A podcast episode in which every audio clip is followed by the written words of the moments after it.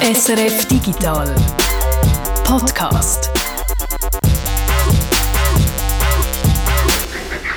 Es ist Freitag, der 23. Dezember und ich platze schon fast vor der ganzen Christmas Magic, die da in der Luft liegt. Und ich hoffe auch alle von euch, die keine Weihnachten feiern, freuen sich auf die vier Tage, die da kommen. Ja, trotz Weihnachtszeit und Ferien machen wir ganz munter weiter mit dem Thema, das ich jetzt schon eine Weile dazu recherchiert habe nämlich mit der Krise im IT-Jobmarkt, wo überall Fachkräfte fehlen und der Frage, was man dagegen machen könnte. Ein spannendes Thema, das mich schon ganz wunder nimmt, was wir da alles hören. Darum machen wir es hier doch einmal kurz. Ich bin Jörg Tschirren. Und ich, Tanja Eder.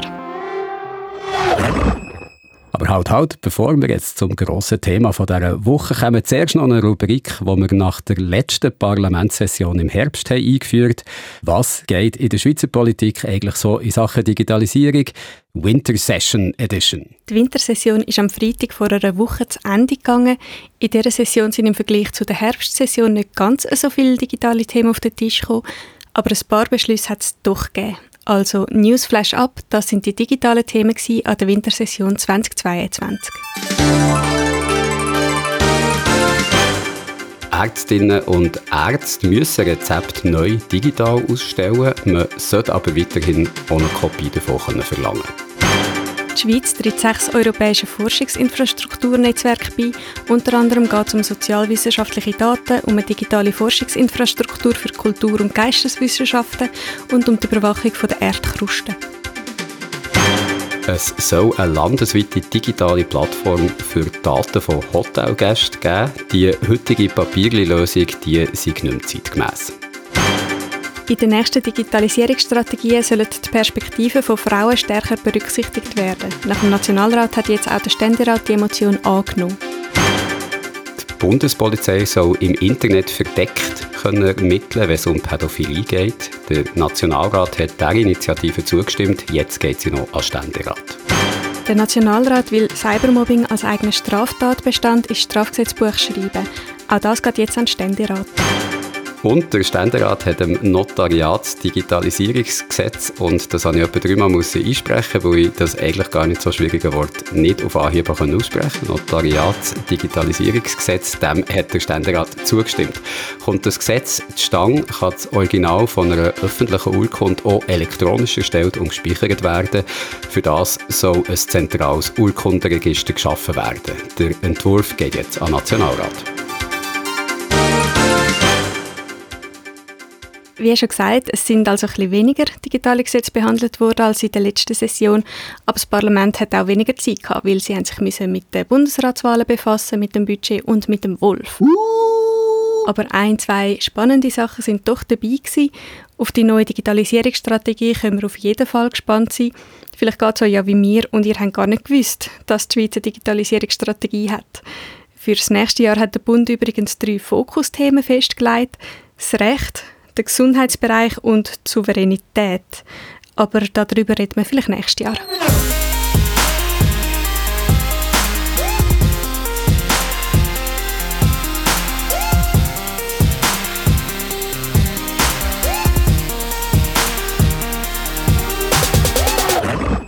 Und jetzt denkt ihr, kommt sicher der Beitrag zum Fachkräftemangel bei den IT-Jobs. Aber Moment, ein bisschen Geduld müsst ihr noch haben, weil einer hat diese Woche mal wieder für Schlagzeilen gesorgt. Soll ich als Chef von Twitter zurücktreten? Ich werde mich an die Ergebnisse dieser Umfrage halten. Das hat der Twitter-CEO Elon Musk gefragt und versprochen. Bei einer Umfrage auf Twitter natürlich. Und das Resultat von dieser Umfrage war ziemlich deutlich. 57,5 Prozent der Leute, die daran teilgenommen haben, die haben dafür gestimmt, dass der Musk seinen Hut soll nehmen und nach dem Ausgang von dieser Abstimmung müsste der Elon Musk jetzt also zurücktreten. Macht er das auch wirklich? Er scheint sich an sein Versprechen zu halten. Ja, in der Nacht auf Mittwoch hat er tweetet, ich werde als CEO zurücktreten.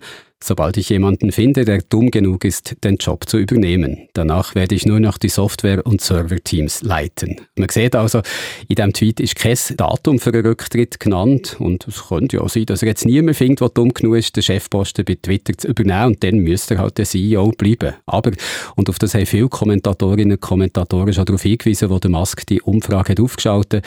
Er hat schon lange vor dieser Woche nach einem Nachfolger oder einer Nachfolgerin gesucht. Schon im November hat er bekannt bekannt gegeben, dass er das machen will, dass er eigentlich nicht mehr möchte Chef sein Übrigens hat er das gesagt bei einer Anhörung vor Gericht, wo es nicht um Twitter ist gegangen, sondern um Tesla, eines von seinen anderen Unternehmen. Und was in dieser Sache vielleicht auch noch wichtig ist, was wir vorhin gehört haben, der Musk hat gesagt, er wird auch nach dem Rücktritt noch die Server- und Software-Teams leiten und Twitter besteht ja eigentlich vor allem aus Server und Software, also er wird auch in dieser Funktion noch sehr viel zu sagen haben. Ich kann mir also gut vorstellen, dass er einfach nach außen ums Gesicht von Twitter ist, aber in intern trotzdem noch der Chef. Also der Elon Musk verspricht, sich als Ergebnis von der Umfrage zu halten, aber es fällt ihm auch nicht wirklich schwer, weil er seinen Rücktritt als CEO ja schon länger plant. Wobei, wenn er sich jetzt in letzter Sekunde doch noch umentscheiden dann wären wir ja nicht wirklich überrascht, oder? Ja, es wird gut zu dem passen, was wir in der bis jetzt etwa zweimonatigen Amtszeit vom Musk bei Twitter haben gesehen. Eine Zeit, die man eigentlich nur als chaotisch kann beschreiben kann. Also er hat viel von seinen Entscheidungen fast so schnell wieder rückgängig gemacht, wie er sie jeweils hat angekündigt. Zuletzt zum Beispiel sind das die Sperrungen von Konten von Journalistinnen und Journalisten gewesen, die kritisch über ihn berichtet haben. Oder auch die neue Regel, dass man auf Twitter keine Links zu anderen Social-Media-Plattformen wie zum Beispiel Mastodon darf veröffentlichen.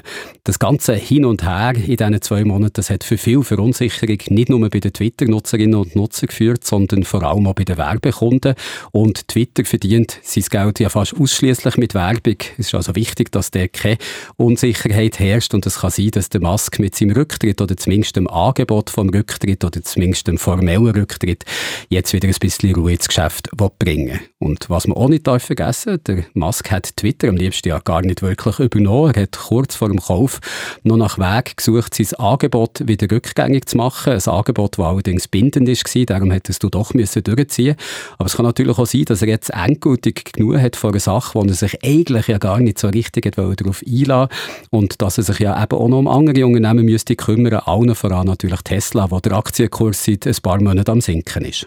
Aber dass er nicht nur als CEO könnte zurücktreten, sondern Twitter gerade ganz wieder verkaufen, davon hat man nie gehört, oder?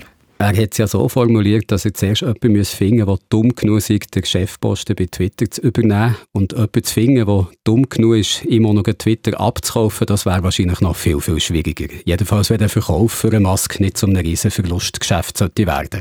Twitter ist lange nicht die 44 Milliarden Dollar wert, die der Musk bei der Übernahme im Oktober dafür hat gezahlt.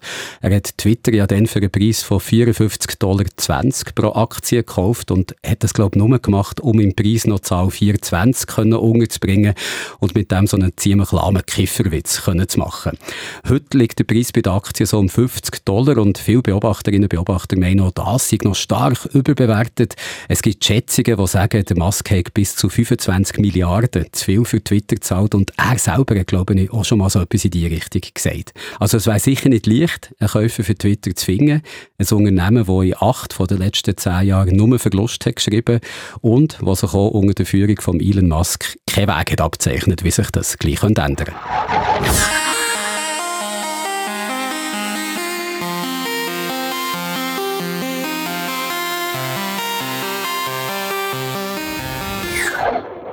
So, und jetzt kommen wir doch zum grossen Thema von dieser, wo, wobei, nein, warte schnell, Tanja, es ist ja noch etwas passiert, nämlich etwas mit Fortnite bzw. dem Fortnite-Macher Epic Games. Über Fortnite haben wir ja da schon länger nicht mehr geredet. Das heißt jetzt aber nicht, dass das Game nicht mehr gespielt würde. Ganz im Gegenteil. Egal, wenn man sich einloggt, ein paar Millionen Leute sind immer am Fortnite spielen. Bis heute gibt es mehr als 350 Millionen registrierte Fortnite-Spielerinnen und Spieler. Und um Millionen geht es in der Fortnite News von dieser Woche. Die FTC, die Federal Trade Commission in den USA, das ist so eine Art Wettbewerbs- und Verbraucherschutzbehörde. Die FTC hat Epic Games nämlich mit einer Rekordbuß belegt. 520 Millionen US-Dollar muss Epic zahlen wegen Verstößen gegen Kinder- und Datenschutzgesetze in Fortnite. Weil dort sind Daten gesammelt worden von Kindern unter 13 Jahren, weil Erwachsene haben einfach so können mit kleinen Kindern chatten und weil Epic Fortnite mit allerlei Mechanismen und Tricks hat ausgerüstet, die die Kinder dazu verleitet, viel Geld auszugeben. Und von solchen Tricks haben wir da in dem Podcast ja auch schon ein paar Mal berichtet. Genau, wenn es um die sogenannten Dark Pattern Designs ist gegangen, also dunkle, so heissen böse Designmuster. Die gibt es lange nicht nur bei Fortnite. Jeder und jede, der schon mal im Internet war oder eine Smartphone-App braucht, ist so etwas wahrscheinlich schon mal begegnet. Das sind Tricks, die uns dazu so verleiten, Sachen zu machen, die wir eigentlich gar nicht wollen, oder? Die es sehr schwer machen, die Sachen, die wir nicht wollen, wieder rückgängig zu machen. Und wie haben die Tricks in Fortnite konkret ausgesehen? Also ich kann zitieren, was die FTC dazu schreibt. Die sagt, bei Fortnite habe es kontraintuitive, inkonsistente und verwirrende Tastenkonfigurationen gegeben. Das heisst, wenn du zum Beispiel probiert hast, das Game aufzuwecken, dann hättest du eine Taste müssen drücken aber wenn du die nebendran hättest gedrückt, wo dir eben nicht ganz klar war, welches das jetzt die richtige ist, wenn du da die falsche hast gedrückt, dann hast du automatisch gerade schon etwas gekauft, ohne dass du noch irgendwie einen PIN hast müssen eingeben oder sonst etwas, um den Kauf zu bestätigen. Und die FTC sagt, äh, das hat zu Hunderten von Millionen Dollar an unberechtigten Einnahmen geführt und gleichzeitig hat es Epic den Gamer, Gamerinnen eben sehr schwer gemacht, solche versehentliche Käufe auch wieder rückgängig zu machen, also das Geld wieder zurückzubekommen. Aber fairerweise muss man sagen, und du hast es vorher schon angetönt, so etwas hat es nicht nur bei Fortnite, also solche Dark Patterns, die findet man an ganz vielen Orten. Das ist ganz richtig, ja. Also auf Webseiten zum Beispiel, wenn du dort sollst dazu gebracht werden, dass du ein Newsletter abonnierst oder mehr Daten von der Preis gibst, etwas, was du natürlich gar nicht möchtest, dann kann man den einen Knopf besonders schön gestalten und prominent platzieren und das ist natürlich genau der Knopf, den die Betreiber von einer Webseite oder von einer App wollen, dass man drauf drückt, während der andere Knopf, der zum Beispiel zum Ablehnen vom Datensammeln irgendwo grau auf grau versteckt ist. Aber auch bei Games gibt es noch viel schlimmere Beispiele als Fortnite, gerade bei den Gratis-Games, wo du für das Abladen Daten nichts zahlst, aber im Spiel selber dann sollst Geld ausgeben. Und ich vermute, dass sich die FTC Fortnite jetzt hat ausgesucht, weil sie sich vom Urteil gegen so ein populär, so bekanntes Game auch so eine Art Signalwirkung erhoffen. Aber dass Epic die Rekordbus von 520 Millionen einfach so zahlt, statt sie mit einem Heer von gut bezahlten Anwälten, Anwältinnen vor Gericht anzufechten, das zeigt, dass sie sich schon auch einer gewissen Schuld bewusst sind. Auf jeden Fall muss Epic jetzt über die Bücher und Fortnite so gestalten, dass keine weitere Bussen mehr drohen. Gilt das jetzt nur für die USA oder können auch Fortnite-Spielerinnen und Spieler in der Schweiz davon profitieren? Also zuerst mal muss man sagen, dass Epic sagt, sie haben in den letzten Jahren schon viel verbessert, was die Sache angeht. Also viel, worauf sich die Bus bezieht, das gäbe es im Game schon gar nicht mehr. Und das stimmt, viel ist besser geworden. Heute kann man zum Beispiel ein Konto für unter 13-Jährige machen, wo die Eltern stark kontrollieren können, was die Kinder im Game anstellen können. Also die können nicht mehr einfach so mit Erwachsenen chatten und es ist auch lange nicht mehr so einfach, viel Geld auszugeben. Von dem allem profitieren wir jetzt schon alle, also Fortnite-Spieler, Spielerinnen in der Schweiz auch und ich gehe schwer davon aus, dass es auch bei künftigen Verbesserungen so wird sein, weil es für Epic einfach viel zu aufwendig und kompliziert wäre, zwei Versionen von Fortnite zu unterhalten, eine für die USA und eine für den Rest der Welt.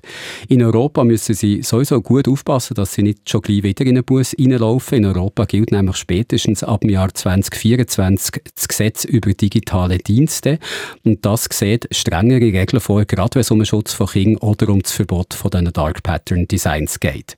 Und was was die Schweiz angeht, noch, da hat die Stiftung für Konsumentenschutz gesagt, der Einsatz von so Dark Patterns, das würde auch bei uns gegen das Gesetz verstoßen. Das Datenschutzgesetz, das verlangt nämlich, dass man einer Datenbearbeitung und Datenerhebung aus freiem Willen zustimmt, aus freiem Willen und nachdem man gut ist informiert wurde, was da eigentlich passiert. Und wenn die Zustimmung wie bei Dark Patterns durch Manipulation erfolgt, dann ist das natürlich nicht der Fall und verstoßt gegen das Gesetz.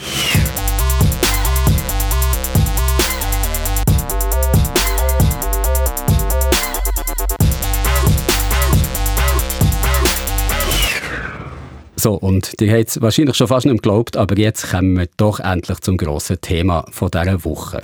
Tanja, die hat man in der letzten Zeit hier im Podcast ja nicht so viel gehört. Vor allem, weil du viel in Ausbildung und in Kurs bist. Also das ist das, was du uns gesagt hast, dass du bist aber ich glaube das jetzt einfach mal. Jedenfalls hast du neben diesen Ausbildung und Kurs trotzdem noch fließig recherchiert, und zwar zum Thema IT-Jobmarkt. Wieso eigentlich genau das Thema? Also ich bin ja eigentlich Makroökonomin und darum interessiere ich mich für alles, was so ein bisschen aus dem Gleichgewicht ist. Und der IT-Jobmarkt, der ist scheinbar völlig aus dem Gleichgewicht. Und aus dem Gleichgewicht heisst in dem Fall, dass es eben nicht gleich viele Stellen wie Arbeitskräfte gibt, sondern es gibt zu viele Stellen und zu wenig ITler und ITlerinnen, die solche Stellen suchen. Ja, das hast du sicher auch schon hier und da mitbekommen. Zum Beispiel, was Google seinen ITler für Traumkonditionen bietet, Stichwort äh, Rutschbahn und gratis zum Morgen. Oder dass Informatiker an der ETH schon vor dem Abschluss Jobangebote nachgerührt bekommen. Und bevor ich da in der Digitalredaktion angefangen habe, bin ich ja auch auf Jobsuche gewesen. Und obwohl ich nicht einmal nach IT-Jobs gesucht habe, ist gefühlt jedes dritte Stellenangebot, das ich gesehen habe, für einen IT-Job gewesen. Da habe ich angefangen zu realisieren, dass das Ungleichgewicht von Arbeitsangebot und Nachfrage wohl ziemlich gross muss sein. Und das wollte ich jetzt ein bisschen genauer wissen. Und weil du es genauer hast wissen, hast du eben viel recherchiert und bist schon an Zahlen gekommen. Haben die Zahlen das beleidigt, was du vermutet hast? Ja, also auf dem Fachkräftemangelindex von dem Jahr sind Informatikberufe auf Platz 2. Der Mangel hat das Jahr sogar einen neuen Rekordwert erreicht. Laut dem Jobradar von X28 sind im August über 31.000 Informatikerjobs ausgeschrieben gewesen. Das sind mehr als 10% von allen offenen Stellen. Oder nochmal anders gesagt, doppelt so viel wie zum Beispiel KV-Stellen, die offen sind. Also 31'000 offene Stellen, wirklich eine grosse Zahl, aber wirklich etwas Neues ist das ja nicht. Man weiß ja schon ein Zeitchen, dass in der IT-Branche händeringend nach Leuten gesucht wird. Was meinst du, wird das auch noch so bleiben in Zukunft? Ja, der Mangel wird sogar noch weiter zunehmen. Bis 2030 wird es eine Lücke geben von fast 39'000 ICT-Fachkräften. Das schätzt ICT Berufsbildung Schweiz. Die Lücke entsteht, weil die Wirtschaft wächst und weil sie sich auch digitalisiert. Es kommen zwar viele neue Arbeitskräfte nach, aber gleichzeitig wird halt auch ein Teil der jetzigen IT-Fachkräfte pensioniert und ein Teil geht auch ins Ausland zurück. Also okay, das klingt jetzt wirklich nicht so gut. Da stellen sich mir gerade ein paar Fragen. Zum Beispiel, was hat das für einen Effekt, wenn so viele IT-Fachkräfte fehlen? Und zum anderen, was sind das für IT-Fachkräfte, die fehlen? Also wo genau? Bei welchen Betrieben fehlen die? Und was für Probleme bringt das mit sich? Und dann natürlich auch, wo bekommen die Informatiker, Informatikerinnen her, die jetzt da fehlen? Aber äh, mal der Reihe nach, zuerst mal zu der Frage, wo dass die Leute überhaupt fehlen, das betrifft ja bei weitem mehr als nur die klassischen IT-Firmen, wo man da daran denken also Google oder IBM zum Beispiel. Also die grossen Arbeitgeber für IT-Fachkräfte, das sind die, die man so ein bisschen kennt, die man wieder erwarten, also Swisscom und Sunrise und eben die IT-Firmen. Es gibt ja mehrere Tech-Giganten mit Büros in der Schweiz, allen voran Google. Es gibt etwa 5000 Zugler, also Google-Angestellte in Zürich. Der Juni erst haben sie an der Europaallee einen neuen Campus eröffnet und es soll in Zukunft nochmal ein neues Bürogebäude geben, wo dann noch mehr Zugler arbeiten könnten. Google ist aber nicht der einzige Tech-Gigant. Äh, die, die den Podcast regelmäßig hören, wissen das sicher. Wir haben in der Schweiz auch IBM, Microsoft, Amazon und auch Meta, also Facebook. Und all die sind gerne in der Schweiz, wegen unserer guten Hochschulen und wegen der Lebensqualität, aber auch wegen der hohen Dichte von Grosskonzernen in Zürich und auch wegen der Nähe zu den Behörden. Aber wie du sagst, es geht nicht nur um klassische IT-Firmen. Zwei von drei ICT-Fachkräften arbeiten außerhalb der ICT-Branche. Also zum Beispiel bei einer Bank. Die CS zum Beispiel hat 5000 IT-Angestellte in der Schweiz. Also kann man es eigentlich so zusammenfassen, der Fachkräftemangel der trifft nicht nur die IT-Branche selber, sondern die ganze Wirtschaft. Und es ist sogar noch wahrscheinlich, dass der Mangel Non-IT-Firmen und vor allem KMU stärker noch trifft als die IT-Firmen. Weil im Wettbewerb um die IT-Fachkräfte können IT-Firmen und Großkonzerne oft halt die attraktiveren Löhne und die besseren Benefits anbieten. Und vor allem haben sie auch noch die höhere Visibility.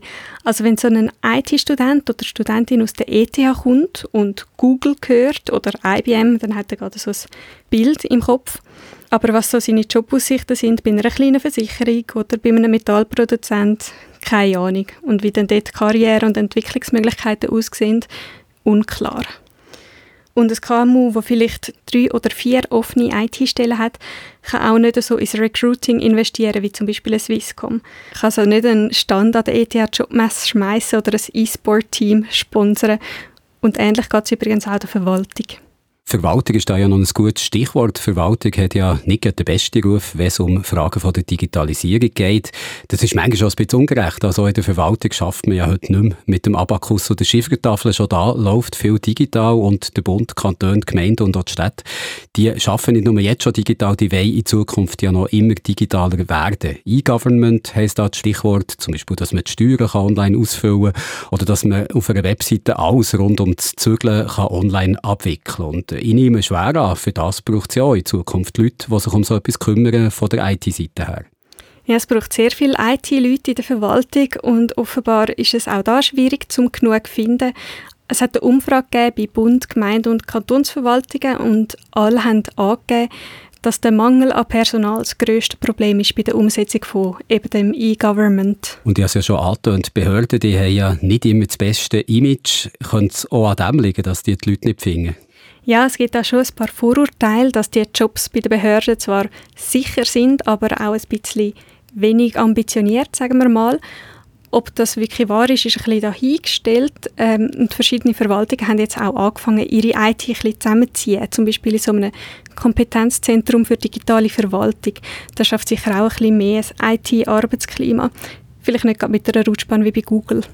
Also wir haben jetzt darüber geredet, in welchen Branchen die IT-Leute fehlen und ich kann vielleicht zusammenfassen, sie fehlen überall, aber vor allem bei den KMU und bei den Behörden. Da stellt sich jetzt eine weitere Frage, was für IT-Leute sind das, die da fehlen? IT als Berufsbezeichnung ist ja ein sehr breiter Begriff. Das umfasst vom Support, der kommt, um mein Laptop zu flicken, über die Softwareentwicklerin bis zum Datenbankmanager.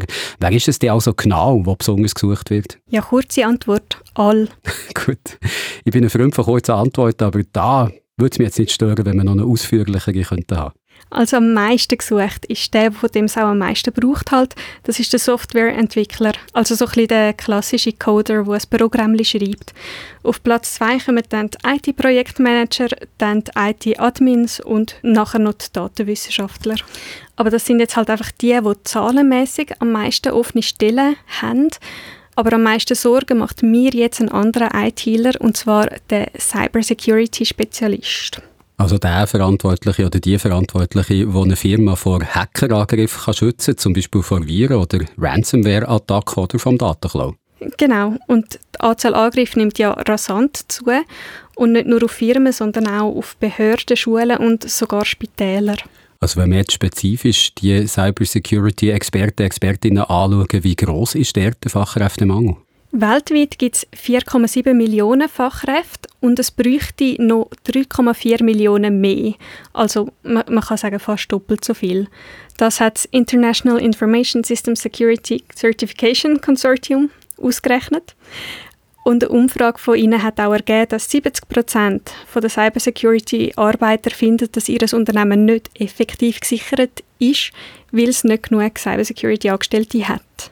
Also es sind nicht unbedingt gute Nachrichten. Ich fasse noch mal kurz zusammen. Wir haben zu wenig IT-Fachkräfte. Das bremst das Wirtschaftswachstum. Und zwar nicht nur mit der IT-Branche, sondern bei der ganzen Wirtschaft. Und es stellt auch eine Gefahr dar, wo gerade Cybersecurity-Fachkräfte fehlen, die Unternehmen, Behörden oder auch Spitäler gegen Hackerangriffe schützen. Es ist also höchste Zeit, zur nächsten Frage zu kommen, zu einer wichtigen Frage in diesem Thema. Ja, was ist jetzt? Also wir brauchen IT-Fachkräfte. Wo bekommen wir die her? Also wenn ich es befehlen könnte, dann würde ich einfach sagen, mehr ausbilden. Ja, mehr ITler produzieren. Also ich habe einfach mal nachgefragt bei der EPFL und der ETH, warum sie nicht einfach mehr ITler ausbilden und ihre Antwort, aber das machen wir doch. Also die EPFL hat mir gesagt, sie hätten im Vergleich zu vor zehn Jahren dreimal so viele Informatikabsolventen. Und auch die Unis und Fachhochschulen bieten immer mehr Studiengänge im Bereich Informatik. Aber es langt halt einfach trotzdem bei weitem nicht wo es noch ein bisschen Potenzial gibt, die wären Quereinsteiger, da wären die Unternehmen gefragt. Also mein Befehl von vorhin mehr ausbilden, der nützt in dem Fall nicht wirklich. Man bildet schon aus, dann befehle ich halt einfach noch etwas Neues, mehr Fachkräfte aus dem Ausland rekrutieren. Also nicht nur produzieren, sondern auch mehr importieren. Also wenn du das könntest befehlen, dann könnte man das vielleicht machen, einfach 30'000 ITler in die Schweiz holen. Aber im jetzigen politischen System, also wo du nicht der König bist, ist die Lösung, glaube ich, nicht so mehrheitsfähig. Es gibt für ausländische Arbeitskräfte strenge Kontingente und die sind laut SECO in der IT-Branche schon ausgeschöpft. Abgesehen davon gibt es noch ein anderes Problem, und zwar, dass ausländische Arbeitskräfte oft nach ein paar Jahren wieder heim Das ist also nicht wirklich eine nachhaltige Lösung. Also bilden wir jetzt immer noch ein, ich der König von diesem Land und probiere es noch mit einem dritten, letzten Befehl. Einen, wo ich eher zuversichtlich bin, dass der auf mehr Anklang stößt. Ich habe nämlich schnell deine Notizen gespienzelt und gesehen, dass dort schon etwas entsprechendes drin ist. Mehr Frauen in die IT holen. Ja, das könnte tatsächlich klappen. Äh, weil von allen Fachkräften in der IT sind nur 15% Frauen. Also das heisst, es gibt ja eigentlich ein riesiges Potenzial. Warum das so ist und vor allem, warum das nach Jahren von Förderprogrammen und Massnahmen und Zeug und Sachen immer noch so ist, das habe ich mir bisschen genauer angeschaut. Bevor wir jetzt in das Thema eintauchen, möchte ich einen kurzen Disclaimer platzieren, weil unter allen Artikeln, die sich mit dieser Frage beschäftigt, wimmelt es nur so von Kommentaren wie «Warum muss man den Frauen da jetzt auch noch helfen?» und «Da sind Frauen ja selber schuld». Nein, darum geht es eben nicht. Es geht nicht darum, den Frauen zu helfen. Die Frauen haben kein Problem. Die Frauen, die IT hätten können studieren, es aber nicht gemacht haben, die haben halt JUS studiert oder BWL, denen geht es tiptop, die haben kein Problem. Die Gesellschaft hat das Problem, weil wir haben zu wenig ITler, damit die Wirtschaft gut läuft und um die Behörden verbessern etc. etc. Die Gesellschaft hat das Problem. Die Frage, die ich jetzt stelle, ist, wie kann man das Problem angehen? Gut, Disclaimer Andy. 15% Frauen in der IT also. Das müsste nicht so tief sein, das zeigt ein Blick ins Ausland, zum Beispiel in die USA, wo immerhin ein Viertel Frauen hat, oder Finnland mit 22% Das zeigt auch ein Blick in die Vergangenheit. In den 80er Jahren, zum Beispiel in den USA, sind noch fast die Hälfte der Softwareentwickler Frauen gewesen. Dass Frauen einfach von Natur aus äh, kein Interesse für Computer haben, scheint also so nicht zu stimmen. In Deutschland gibt es einen IT-Wettbewerb für Primarschüler. Dort nehmen noch etwa 50% Buben und 50% Mädchen teil. Primarschülerinnen interessieren sich also für Informatik. In der Oberstufe nehmen an diesem Wettbewerb aber nur noch 25% Schülerinnen teil. Und Informatik studieren tun nochmal weniger Frauen. Was passiert also? Um dieser Sache auf den Grund zu gehen, habe ich mich nicht nur durch Berge von Artikeln und Studien gelesen, ich bin zur Abwechslung auch mal vor die Tür gegangen und ich habe mich mit zwei echten Informatikerinnen getroffen, mit der Christina und der Natascha. My name is Kristina Ostakwa. Uh, I'm from Czech Republic, where I did my bachelor and master's actually in mathematics. And now I am a postdoc, so a researcher here at ETH, doing uh, foundations of cryptography. Ich bin Natascha Savic. Ich bin gerade im dritten Jahr von meinem Bachelorstudium von Informatik an der ETH. Sie sind Teil vom CS Now, vom Frauennetzwerk für Computer Science an der ETH. Das heißt, sie setzen sich oft mit der Frage auseinander, warum nicht mehr Frauen Informatik studieren. Und ihre Antwort hat bestätigt, auf was ich auch in meiner Recherche immer wieder gestoßen bin. It's a bit hard to say what main factors are. I guess the stereotype is uh, the biggest factor. Stereotype. Es klingt sehr simpel, zu simpel zum wahr sein, aber es scheint wirklich der springende Punkt zu sein, das findet eine Studie nach der anderen. Die Wahl vom Studium passiert nämlich in einem Alter, wo man seine Identität sucht und formt. Ein Alter, wo alles wichtig ist. Wer bin ich? Wie kleide ich mich? Wie rede ich? Wie bewege ich mich? Was ist mein Freundeskreis? Was sind meine Hobbys? Und in der Zeit, wo Mädchen ihre Identität definieren, ist der Stereotyp vom Informatiker nicht etwas, wo sie sich selber drin sehen oder sehen wollen. Das sagt auch Christina. Indeed, you imagine like all the guys with the hoodie in a cellar eating pizza and drinking Coke, you know, hacking some code. And that's not the picture you imagine for yourself, uh, or at least many women don't. Some, some yes, some, some, some do. I mean, it's not general. Um, but indeed, this is the picture that the society has about computer science. Das Bild vom Nerd, also von dem Typ Mensch, der asozial und allein den ganzen Tag vor dem Bildschirm hockt, das ist immer noch sehr verbreitet. Und klar, viele Leute sehen sich nicht in dem, nicht nur Mädchen, sondern auch Buben. Aber der abschreckende Effekt von dem Image, der Effekt ist bei den Mädchen noch größer als bei den Buben. Die meisten von euch wissen das vermutlich, aber dass es nochmal gesagt ist, der Stereotyp stimmt natürlich nicht. Klar gibt es einzelne klassische Computer-Nerds, die vielleicht sogar eine Kapuze tragen, wer weiß, aber das sehe ich eine klare Minderheit, sagt Natascha. Informatik ist riesig. Du findest Leute mit allen Charaktereigenschaften. Natürlich gibt es auch die typischen Nerds, aber es gibt auch Leute, die überhaupt nicht in die Beschreibung hineinpassen. Und ich glaube, es ist wichtig, dass man auch merkt, dass man nicht hineinpassen muss. Auch Christina schätzt, dass 80 bis 90 Prozent der Computer Scientists nicht ins Bild vom asozialen Nerd hineinpassen. Trotzdem, das Computer-Nerd-Image haltet sich recht hartnäckig und es ist der Hauptgrund, warum sich so wenig Frauen für ein IT-Studium entscheiden. Bei der Lehre ist es übrigens noch extremer, weil die Schülerinnen dort bei der Entscheidung noch jünger sind und noch stärker in dieser Selbstfindungsphase. Nur 8% der IT-Lehrlinge sind weiblich. Es gibt außer der mangelnden Identifikation mit dem Stereotyp vom Computer-Nerd noch weitere Faktoren, warum sich so wenig Frauen für Informatik entscheiden. Einer davon ist, dass viele nicht wissen, was Informatik alles bietet. Es ist viel, viel breiter als das Bild, das man im Allgemeinen hat, sagt Christina.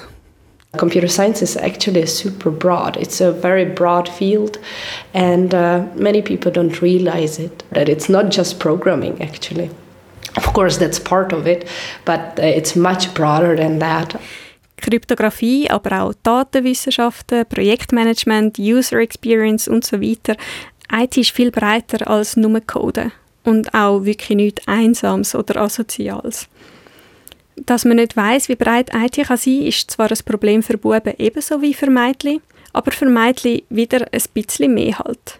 Zwar sind Frauen ebenso an IT interessiert wie Männer, aber man kann generell sagen, dass viele Frauen weniger an der Technik als solche, also am Computer als Gerät interessiert sind, als an den Problemen, die sie lösen können, an den positiven Effekten, die sie auf Menschen und auf die Gesellschaft haben Und die sind ja eigentlich riesig. Sie werden nur oft übersehen. Was dagegen hilft? Besser informieren vor der Studienwahl.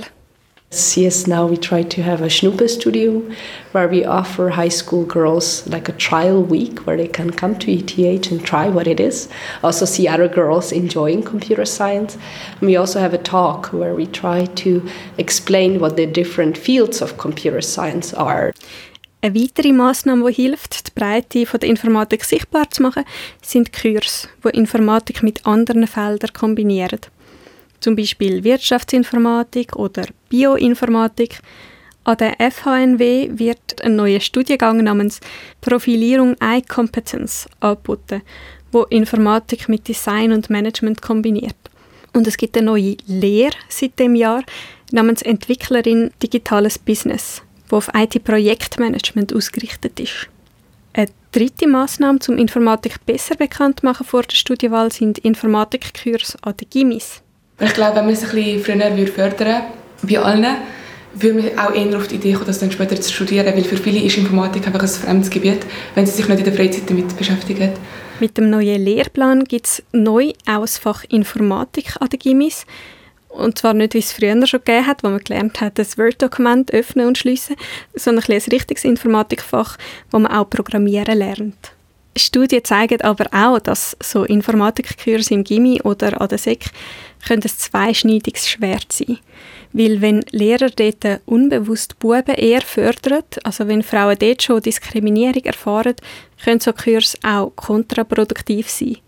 Und eine weitere Hürde ist, dass Mädchen eher zu Perfektionismus neigen und Fehler weniger leicht wegstecken als Buben. Darum können sie vom Programmieren zuerst frustriert sein. Dabei ist es ja eigentlich nie so, dass ein Code auf Anhieb funktioniert. Ich glaube, wenig könnte ein professioneller Programmierer mehr aus der Fassung bringen, als wenn das Programm beim ersten Mal fehlerfrei läuft. Also schauen wir rasch, wo wir stehen. Der erste Faktor ist, dass sich Mädchen nicht als Computer-Nerd sehen. Der zweite ist, dass Mädchen nicht wissen, wie breit und vielfältig die IT-Tätigkeit sein kann. Jetzt zum dritten Faktor. Die Mädchen trauen sich nicht zu. Man weiß ja, dass Mädchen sich tendenziell eher unterschätzen und dass sich Jungs tendenziell eher überschätzen.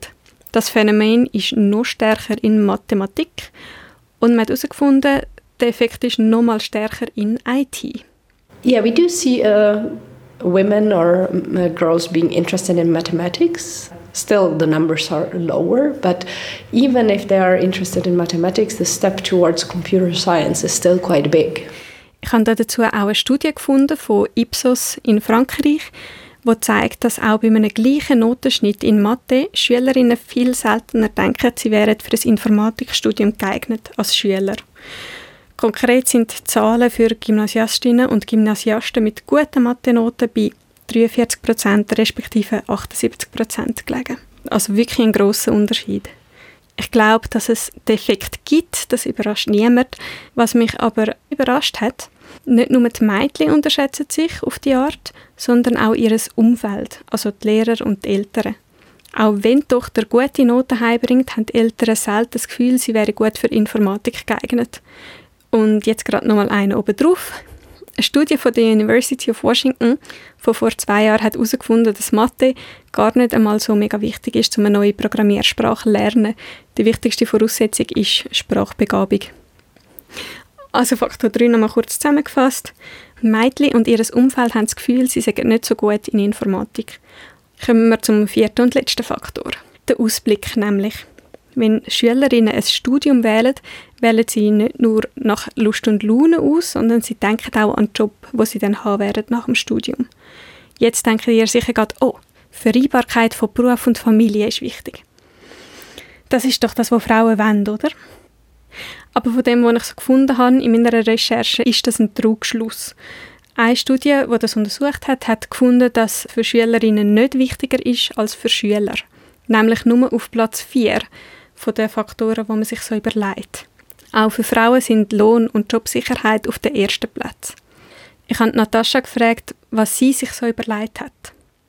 Ich weiß, wie der eine spielt Job Security und äh, Lohn ein großer Faktor bei der Wahl, aber das ist bei mir nicht so gewesen, weil ich habe mich einfach für das äh, Fach interessiert hatte. Job Security und Lohn, das ist also auch für Frauen wichtig. Und ich glaube, den meisten heutzutage ist eigentlich klar, dass man da mit dem Berufsweg Informatik recht gut gerüstet ist. Vereinbarkeit von Beruf und Familie ist weniger wichtig und außerdem kann man ja eigentlich bei vielen IT-Jobs gut Teilzeit machen oder auch von Hause arbeiten, vor allem zum Beispiel im Vergleich mit einem Medizinberuf. Was ist es also an der Jobaussicht, wo Frauen abschreckt? die Aussicht auf eine Branche voller Männer und voller Frauenfeindlichkeit, ein Arbeitsumfeld, wo man sich andauernd muss beweisen als Frau. Eine Umfrage aus Frankreich zeigt, dass 90 Prozent der Gymnasiastinnen denken, dass sie nach dem Informatikabschluss einen Nachteil haben gegenüber den Männern in Bezug auf Lohn, Entwicklung und Anstellung. Aber ich möchte jetzt nicht vorgreifen. Zuerst ziehen wir mal einen Strich unter das Thema Frauen- und Informatikstudium. Und hallo miteinander, ich bin Jörg Scherr und bin wieder zurück, wenn es darum geht, einen Strich zu ziehen. Die Frage war ja, warum studieren so wenig Frauen Informatik? Es liegt nicht daran, dass grundsätzlich das Interesse oder das Talent wird fehlen, sondern an vier Gründen. Erstens das Stereotyp vom asozialen Computer-Nerd, wo sich Mädchen nicht damit identifizieren können. Zweitens, dass die Vielfalt vom IT-Bereich einfach noch zu wenig bekannt ist. Drittens, Mädchen trauen sich den Job nicht zu und auch ihr Umfeld traut es nicht zu, muss man noch sagen. Und viertens, der Ausblick auf einen schwierigen Stang als Frau in der IT-Branche. So können wir das, glaube ich, zusammenfassen, oder? Ja, genau. Und das Resultat halt von all diesen Gründen ist ein Frauenanteil in der Informatik an der ETH und der EPFL von unter 20 Prozent, wo seit Jahren einfach nicht steigt.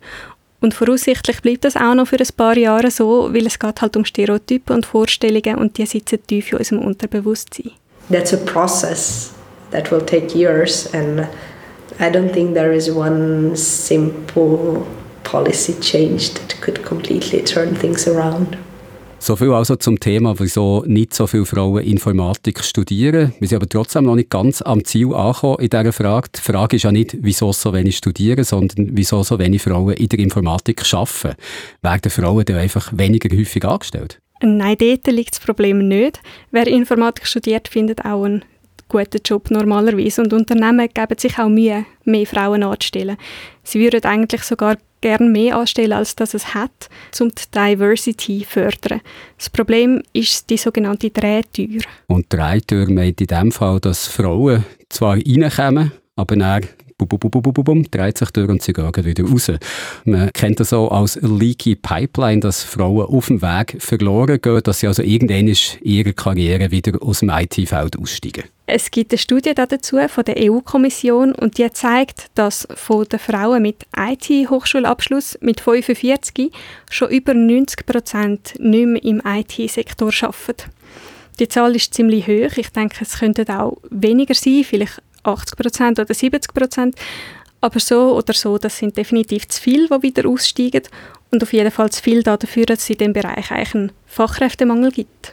90 Prozent, 70 Prozent. Es bleiben also nur zwischen 10 und 30 Prozent übrig von denen, die überhaupt erst anfangen zu studieren. Und mit dieser beeindruckenden Leistung an Kopfrechnen habe ich mich natürlich auch als IT-Fachkraft empfohlen.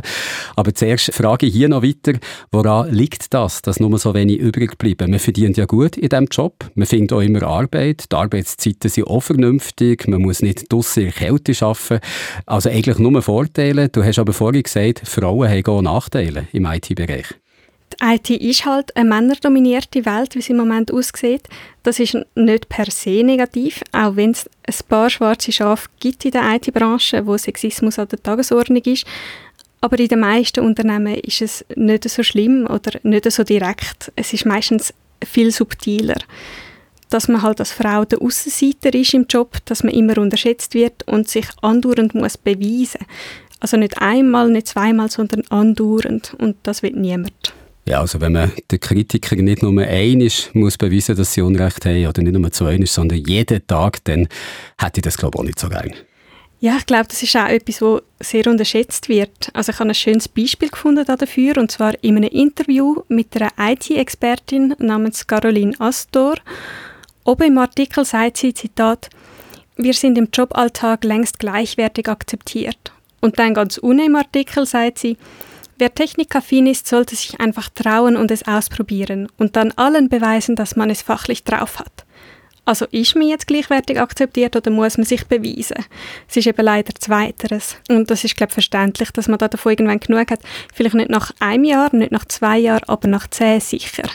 Und dazu kommen noch ganz viele andere Sachen, die sich halt so ein bisschen zusammenrechnen. Was wäre das zum Beispiel? Also es sind die, die üblich Verdächtigen, dass man weniger Chance auf Beförderungen hat, dass man in Positionen befördert wird, wo Sackgassen sind, oder dass Teilzeit zwar möglich ist, aber dass die Karrierechancen sinken. All das kennt man eigentlich aus anderen Sektoren auch. Im IT-Sektor ist es einfach noch ein bisschen ausprägter, weil Frauen dort stark in der Minderheit sind. Okay, okay. Ich habe zwar nach Beispiel gefragt, aber das ist jetzt fast zu viel Beispiel. Ein bisschen deprimierend so um die Weihnacht herum. Keine Angst, ich habe einen positiven Schluss vorbereitet. Und zwar ein Aufruf ans Umfeld von Mädchen, also an Eltern und Verwandte und Lehrer. Die Gesellschaft braucht mehr Informatikerinnen, also fördert die Mädchen in eurem Umfeld in ihrem Interesse an Technik und Informatik. Und wenn ihr dann trotzdem das Gefühl habt, ah, das ist doch vielleicht trotzdem nicht das Richtige für meine Tochter oder für meine Nichte oder wer noch immer, denkt vielleicht einfach daran, dass das ein unbewusstes Vorurteil könnte sein und falls eine Schülerin den Podcast hört, also zuerst mal Hallo. Ja, sind wir ehrlich, Informatik ist eine Challenge. Aber nicht, weil du es weniger gut kannst als ein Bub oder weil es für Frauen besonders schwierig ist. Wenn du gut bist in Mathe, und zwar nicht herausragend, sondern einfach nur gut, dann überlegst du dir doch einfach mal. Als Gegengewicht zu all den negativen Faktoren, die ich in meinem Bericht aufgezählt habe, bin ich an Apero vom IT-Studentinnen-Netzwerk gegangen. Es ist Dienstagabend am 8. Ich bin auf der Eiskunstbahn beim Apero vom CS Now. Wir fahren hier um den beleuchteten Tannenbaum herum. Es regnet, aber die Stimmung ist trotzdem gut. Es liegt vielleicht am Glühwein. Ich habe also meine Schläfe angezogen und mein Mikro gepackt und habe die Studentinnen dort gefragt, was ihnen dann am Informatikstudium am meisten gefällt. What do I like most about it? I guess that is more scientific than I expected because I expected it to be like software engineering where you just write code, but it was a lot more theoretical than that. It was very much like a proper science with proofs and maths, and I, I enjoyed that. Yeah. To learn the theory behind everything and math, it's just cool learning new stuff that can actually help. You can be very creative in a way that I wouldn't have thought that you could be, and that's really fun and challenging in a way that I didn't expect it to be. Also ich finde es auch faszinierend. Äh, für mich gibt es genau das, was mir gefällt, dass es so herausfordernd ist und ähm, im Moment ist noch alles sehr, sehr positiv. So die praktische Sache, so Programmieren, finde ich mega toll. Aber auch die Leute sind sehr hilfreich und es macht mega Spaß und es ist auch, also ich habe Challenge gern und das bietet ETH halt. Ich habe vorher noch nie programmiert und das finde ich noch toll. Jetzt kann ich mir mehr und mehr Sachen machen und ich glaube, an dem habe ich eigentlich Spaß. I'm Georgia and I'm studying computer science. I'm Marie-Louise and I'm studying computer science. Um, I'm Aisha Gül, I'm studying computer science. Ich bin Vera und ich studiere Informatik. Ich bin Christina und ich studiere auch Informatik. Ich heiße Angeline und studiere genau das Gleiche.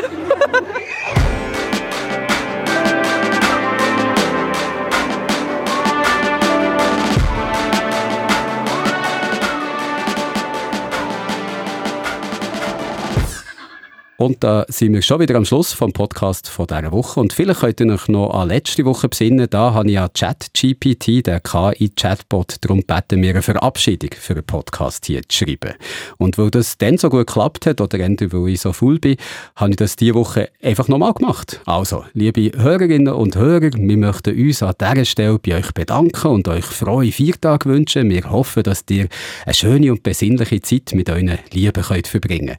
Wir freuen uns, euch können mitzuteilen, dass die nächste Ausgabe von unserem Podcast am 30. Dezember wird erscheinen. Damit ihr ja auch noch rechtzeitig vor dem Jahreswechsel auf dem neuesten Stand seid, gibt es also noch eine letzte Folge für das Jahr. Wir wünschen euch eine gute Zeit und hoffen, dass ihr uns auch im nächsten Jahr treu bleibt. Bis zur nächsten Ausgabe. Euer Podcast-Team. Das ist einfach perfekt, oder? Ja, echt schön mal mit einem Profi zusammenarbeiten. Aber ich glaube, ich bleibe trotzdem mal bei meinem Giseli und wünsche euch allen eine ganz frohe Viertig. Und ich, also es bin wirklich wieder ich, der Jürgen, nicht ChatGPT. Ich wünsche euch das ebenfalls. Genießt die freien Tage und wir hören uns nächste Woche wieder. Tschüsseli. Tschüss.